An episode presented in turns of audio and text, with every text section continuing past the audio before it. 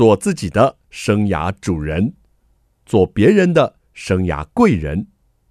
听听职涯顾问蓝如英的蓝老师生涯学堂，启动你的精彩人生。听众朋友好，我是蓝如英。您现在所收听的节目是蓝老师生涯学堂。今天呢，我们要进行的系列是 A 咖讲堂，我们要跟着 A 咖来学习。各位听众朋友，您认为生命是一趟旅行，一场试炼，还是一场饗宴呢？今天为您邀请到的是《生命饗宴》的作者王志强博士，王老师在我们现场。蓝老师你好。各位听众好，我的三十年职场生涯经历过十个不同的产业，我不是换了十个工作，是虽然没有建立什么了不起的在工作上的成就，但是跌跌撞撞经历过十个不同的产业哈，我觉得似乎这个也值得被记录下来。对，所以呢，《生命的饗宴》这本书哦，它的副标题就是“三十年十种产业”。屡败屡战的波兰人生。接下来我就要把麦克风交给王博士、王老师喽。接下来的时间，请你为我们做一个 A 咖 Talk。谢谢蓝老师。我在职场上成功的经验虽然不多哈，但是失败的经验不胜枚举。尤其是能够在十个不同的产业里面得到雇主的青睐，如何屡战屡败，又屡败屡战。我曾经在美国跟两岸三地都工作过，那这个经历啊，可能在我们华人圈里面也不多见哈，或许还有一点点值得野人献曝的地方。那我想分享自己在职场上的学习跟成长。各位听众，我是一九八一年，就是民国七十年航空系毕业。那民国七十二年，一九八三年，跟我结婚刚一个月的妻子。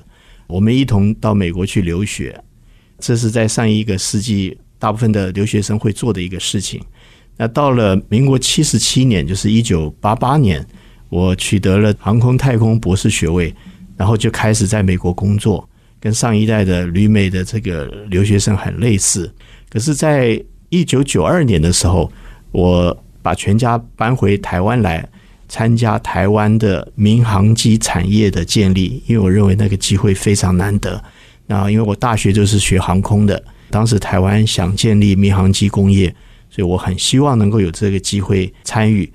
所以一九九六年呢，我觉得我们这个机会没有做成，我待会会再跟各位听众提一下，就离开了我的工程专业，进到一个非常陌生的一个管理顾问业。那我曾经在美国跟两岸三地等地工作过十个不同的产业，我刚才提过哈。那我稍微跟各位听众说明一下，第一个当然就是航太工业，我在麦道跟台翔都工作过。第二个是管理顾问业哈，我在安达信，他现在改名叫埃森哲，也在美世顾问，这两家都是全球性的一个顾问公司。那第三个就是在消费性电子，比如说大陆的和光集团，台湾的鸿海。以及美国的康柏，那我也做过互联网的事情。上海有一家公司叫城市通，它的英文名字叫 China Quest 啊，我也在那边做过 CMO。然后在创投私募里面啊，就是所谓的 VCPE，我有机会参与过两家，一家叫做 Webfoster，还有一家叫 Delta。然后我回到台湾以后呢，我又在一些传统产业里面工作过。比如说，像大家可能知道的华新丽华，那可能不知道的，像广泰金属，那我也在唐山呢，自己设了一家公司，叫唐山液态，是属于广泰跟林肯电器的全资子公司。那我在高科技这边呢，也在友达光电工作过。那第八个就是通讯产业里面，我在台湾的台铃通讯也工作过。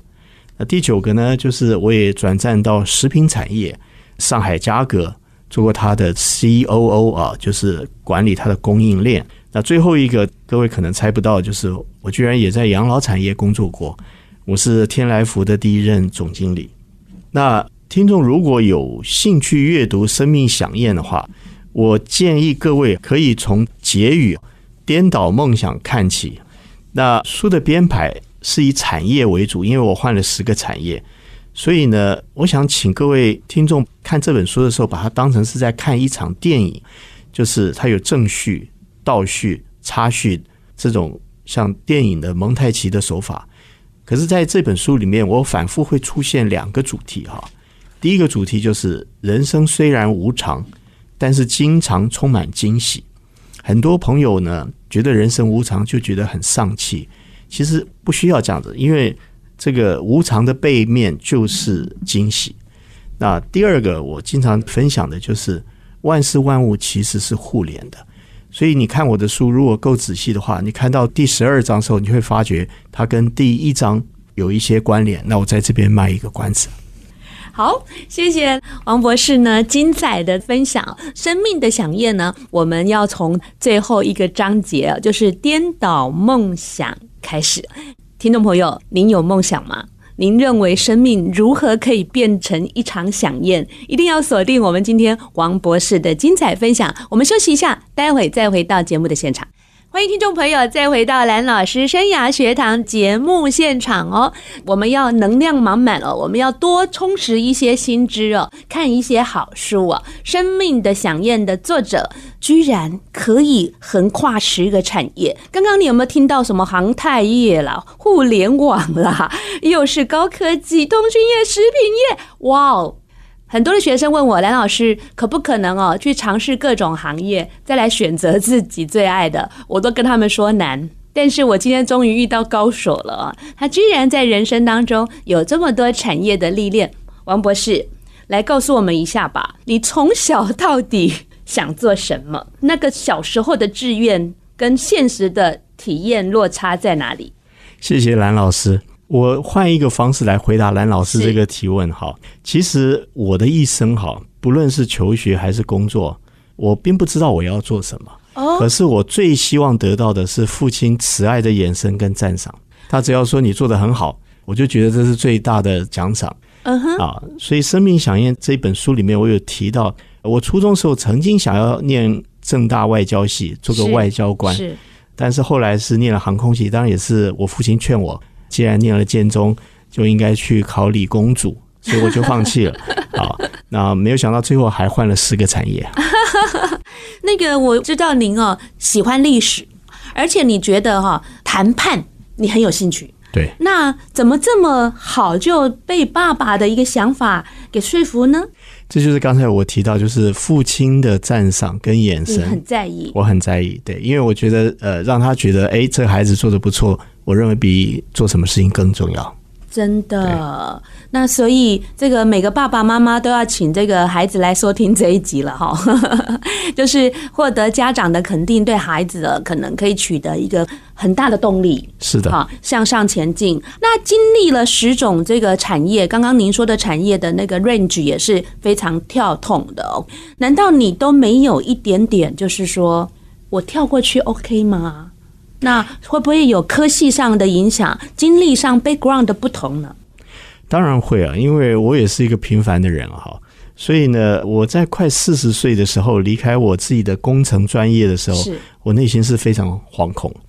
那后来每一次更换工作呢，也害得我老婆也非常不安。还好呢，他是师范大学毕业的啊，他有一个很稳定的教师的工作，嗯，可以支持我在职场上转换工作的时候没有后顾之忧。嗯，那我们听众朋友啊，很常在职涯选择的时候，要换工作的时候，都会有一些那种思考点。那您在过去的职涯选择过程中，您都会思考什么？发展性吗？还是？其实有时候转换工作哈。不完全有这么呃理想的一个前因啊。是。那我曾经讲过一个笑话，可能各位听众也听过，就是有一个有钱人，他的游泳池里面放了一个鳄鱼啊，说谁敢跳下去游到对岸，他就是勇者。是。那扑通就有一个人跳下去了。那游上岸来以后，大家都鼓掌，说他是一个勇敢的人。可是这个人说：“我想知道刚才是谁把我推下去的。”其实我很多时候在换工作的时候都是类似这种情形，并没有什么深谋远虑啊。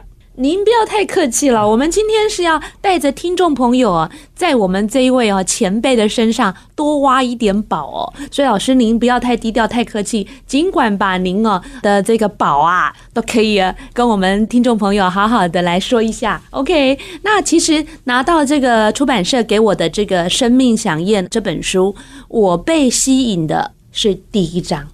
求知若渴，因为我曾经也被我的大学老师写了一个评语，这四个字就是求知若渴。一个求知若渴的人，是不是在你的生命的饗宴中特别的有养分呢？老师，对，我觉得人的一生哈，这个学习是没有停止的。就像我今年，呃，我给我自己的这个计划就是读经济学理论方面的书，以及读易经。那这个跟我有什么关系？那我已经六十二岁了，可是我觉得我可以从这种知识的获得当中得到快乐，嗯，这个是我最大的动力。所以求知若渴，就是你要心里面喜欢做这件事情，嗯，想要做这件事情，然后去把它做出来。嗯，老师讲的非常好哦，就是你心里要喜欢这件事，想要做这件事哦，所以求知若渴是你一个很重要的特质，是吧？对，人的一生其实就是不停的学习，是有时候时候是跟书本学习，有的时候是跟人学习，有的时候是从失败中学习，所以每一件事情都是在学习。是您的书哦，刚刚我们说到那个副标呢，是三十年十种产业，那个屡败屡战的波兰人生。我对屡败屡战很有意见，老师 跟我们解释一下。呃，刚才蓝老师有说我喜欢这个。看历史嘛，那是一段小的历史，好像这个曾国藩清朝的时候，他打太平天国，他原来也不是武将出身，所以他刚开始打老是打败，那老是打败的时候，这个就上这个奏折跟朝廷请罪，说这个臣屡战屡败，就有人就劝他说，你可以换一下，变成屡败屡战，这样可能更积极一点。所以其实这个成败哈。很难一概而论，是啊，所以这个我我讲这个话，其实也就是用一般世俗的观点来看，什么叫做败，什么叫做成。其实我自己是很开心，我有这样子的一个工作经历，是能够横跨十种产业，而且刚老师举的那些公司哦，我想听众朋友啊，一定有听过像红海啦、哈这友达啦这些知名度很高的一个公司了，还有像是。美国的这个康柏啊，等等啊，这些产业能够进去，我想也是不简单的一件事情啊。老师，听说您去红海是被挖角，可不可以这样说啊？可以讲，在书里面其实它还蛮曲折的哈。嗯，有秘密哦。我，我稍微说一下哈，我不是说万事万物是互联的嘛？对，我在和光集团工作的时候，有一张叫《和光同城》哈。是。当时我们就跟着和光集团的老总到龙华见过郭董啊，Terry。那郭董就觉得很奇怪，这个一堆东北人里面怎么混了一个台湾人在里面？就是你嘛！哎，所以他就当时对我有留下印象。是。然后后来我结束了和光集团的工作，回到台湾到康柏工作的时候，我们有一次就是到土城去给他做简报。是。他又从一堆这个康柏的员工里面认出来，哎。你不就是那个当年混在 大陆人圈里面的那个台湾人吗？他看出来以后，他整个晚上就开始挖我啊，当着我的康柏同事的面，那我很尴尬。那我当时进去可能还顶多一个礼拜吧。是公然被挖角？哎，就是我们本来要给他做简报的，就他就当着我同事面就直接讲说，不要躲在大公司来加入我。不要躲在大公司来加入他哦。所以老师您的人生呢，真的是有很多亮点在书里头。所以我一开始看到这个屡败屡战，我想说这谁想看呐？但是看了以后，哇，里面有好多呃精彩的故事哦，而且还有很多啊，你可能。听过的人物在里头哦，像这个郭台铭先生哦，我对他就蛮敬仰，因为他有说过一句话，我觉得还挺不错的哦。为钱做事容易累，没错。那为兴趣做事可以永不倦怠，为理想做事可以耐风寒哦。就是说，当你找到兴趣、找到理想的时候，真的不累。老师，你同意吗？非常同意，非常同意了。那老师，您一路走来。到底是为了什么工作？刚开始回台湾来，当然是希望为台湾的民航机工业建设哈，呃，贡献一点力量。那一段我看到蛮感动的啊。再来的话，当然就是跟一般人一样，就是希望给家庭有一个比较好的这个收入。是。后来呢？后来就是我自己，当然对我自己有很高的期许。我很少跟别人竞争，我多半是对自己觉得，哎，你可以做得再好一点，啊，你可以做得再好一点。不过呢。在我第八章《冰与火》里面，那个华新丽华的董事长焦佑伦先生曾经跟我说过：“他说，Alex，你知道你为什么会换这么多产业？因为你每一个工作看起来都差一点点，可是就差那么一点点，你就做不久。”我觉得他讲的是大实话。好好好，这一段呢，我们留在待会再好好来挖宝一下。欢迎听众朋友回到蓝老师生涯学堂节目现场。如果您想要关注节目进行的主题、来宾或什么时候节目上架了，您可以在脸书搜寻蓝如英或是职涯顾问蓝老师，就可以到我的粉丝团呢按赞追踪。蓝老师呢随时啊都会把节目的最新动态呢在我的粉丝团呢告诉听众朋友。当然，我们的环宇粉丝团也都会有蓝老师。节目的最新动态哦，那听众朋友千万千万千万千万啊，要锁定啊！我们今天呢进行的是 A 咖讲堂，来到我们现场的是一位超级 A 咖哦，这是我做媒体做这么多年了哈，蓝老师第一次访问到，居然一个人横跨了十个产业，而且都是做非常高阶的工作的王志强老师在我们现场，听众朋友好。王志强老师呢，他出了一本新书哦，叫做《生命响宴》。听众朋友，待会儿马上搜寻一下《生命响宴》。蓝老师真的好喜欢这本新书的名称哦，《生命》。是一场旅程，有时候感觉这个旅程哦，虽然可能充满了不确定性跟惊喜等等，如果用旅程来看也是挺不错的。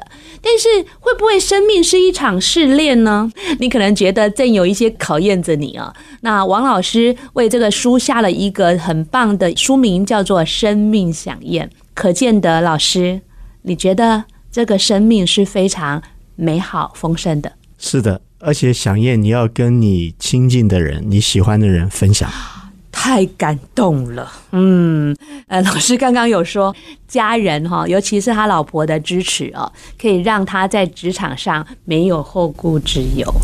对，这是很棒的一件事哦。生命中找到一个对的伴侣，待会我们可以问这个问题吗？可以啊，可以哦，太好了。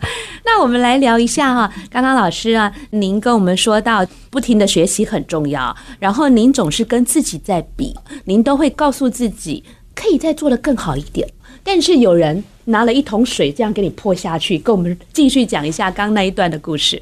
其实，在我第八章那一段里面哈，我有讲到华新丽华这一段工作经验，然后我当时是帮华新丽华五个事业部。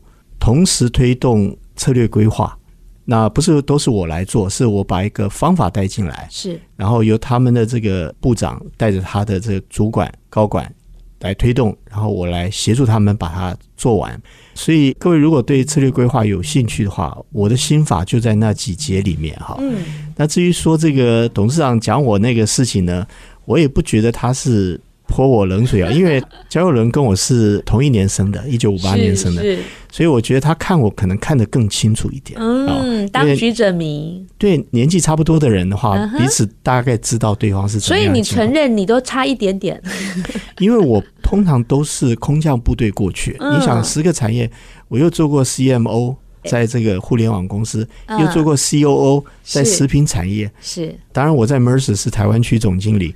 那每一个产业它都要有一个养成阶段啊，对。那你如果是空降下来的话，嗯，你不太可能每一个事情都知道，都方方面面都具足，这是必须要承认。他想让你做久一点点啦，他觉得你还没有收成，你怎么就走啦？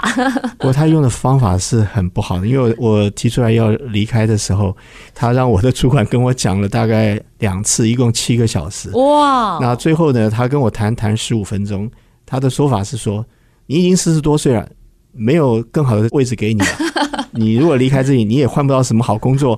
结果我一个月以后就到友达光电去。哇，你真是立刻以行动来证明。不是，我就是觉得哈，有的时候呃，老板要留。他喜欢的员工要用打动他的真心。哦，你不要找一个第三者，就是我的直属长官是。跟我谈两次，谈七个小时，他怎么知道你希望怎么留？我？没错哦，所以老师的书中哦，不只是可以给年轻人看，不只可以给转职的民众看了，还可以给老板们上上一些。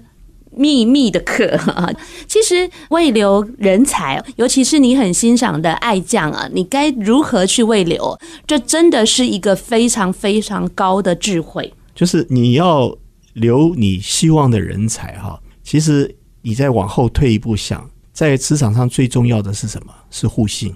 对，互信是最基本的，然后可是互信是最难得到的。没错，不光是在职场上是这样子。有时候在朋友之间，在家人之间，有时候也不一定会有互信。是，所以当一个好的主管要留住他的好的员工的时候，他们之间应该要建立起互信，是，而不是其他的东西。嗯，太棒了！我们今天真的是生命响宴的课，如醍醐灌顶。老师啊、呃，您呢？书里写到，从振翅高飞到功亏一篑。我个人觉得这实在是好戏剧性啊，飞得很高，但是哎，怎么一下子就完全可能归零了？那这段心路历程，可不可以跟听众朋友谈一谈？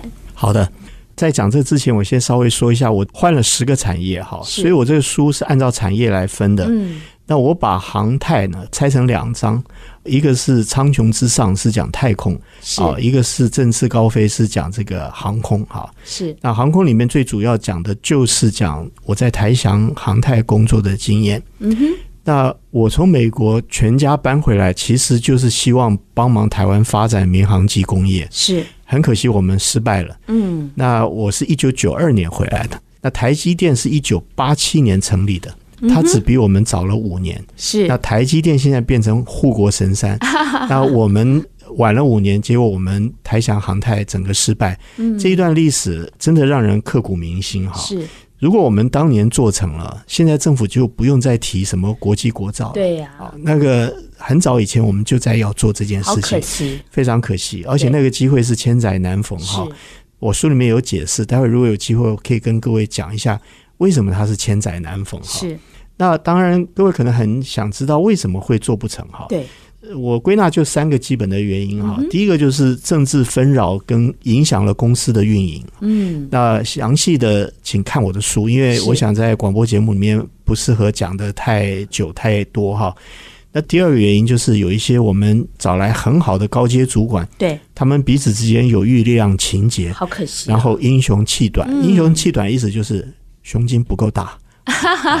那第三个就是董事长跟总经理之间是不是能够充分授权？是。那也许有充分授权，会不会受到挑拨离间而丧失了这个彼此的互信？是。这三个原因是我归结起来台翔航太最后没有做成的原因。哇，真是啊！我觉得老师您根本是在上历史课嘛。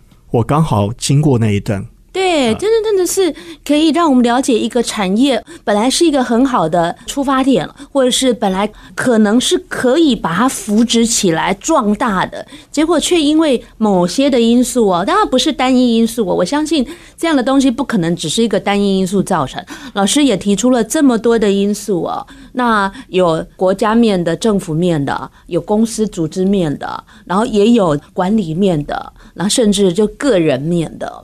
真太可惜了，这个产业如果做出来，现在就不是到处去看人家卖不卖面子了。没错，但是我觉得里头啊也有很多人际的相处的问题，譬如说余量情节啦，譬如说一个主管的胸襟格局大不大，这不是老师那个年代发生，同样的在我们现在的职场比比皆是。这就是人性啊，没有办法。如果年轻人啊，你对职场太梦幻的人，真的要先看这本书一下，哈哈，打打底子。而且我觉得很好看，看起来像故事。对，就是王老师的故事中，然后带着我们去横跨了不同的产业，然后不同的年代啊，让我们这样一路上，我们虽然没有亲身参与，但是随着老师的笔，我们好像仿佛经历了三十年。三十年。好，我们休息一下。待会再来继续进行这场生命饗宴。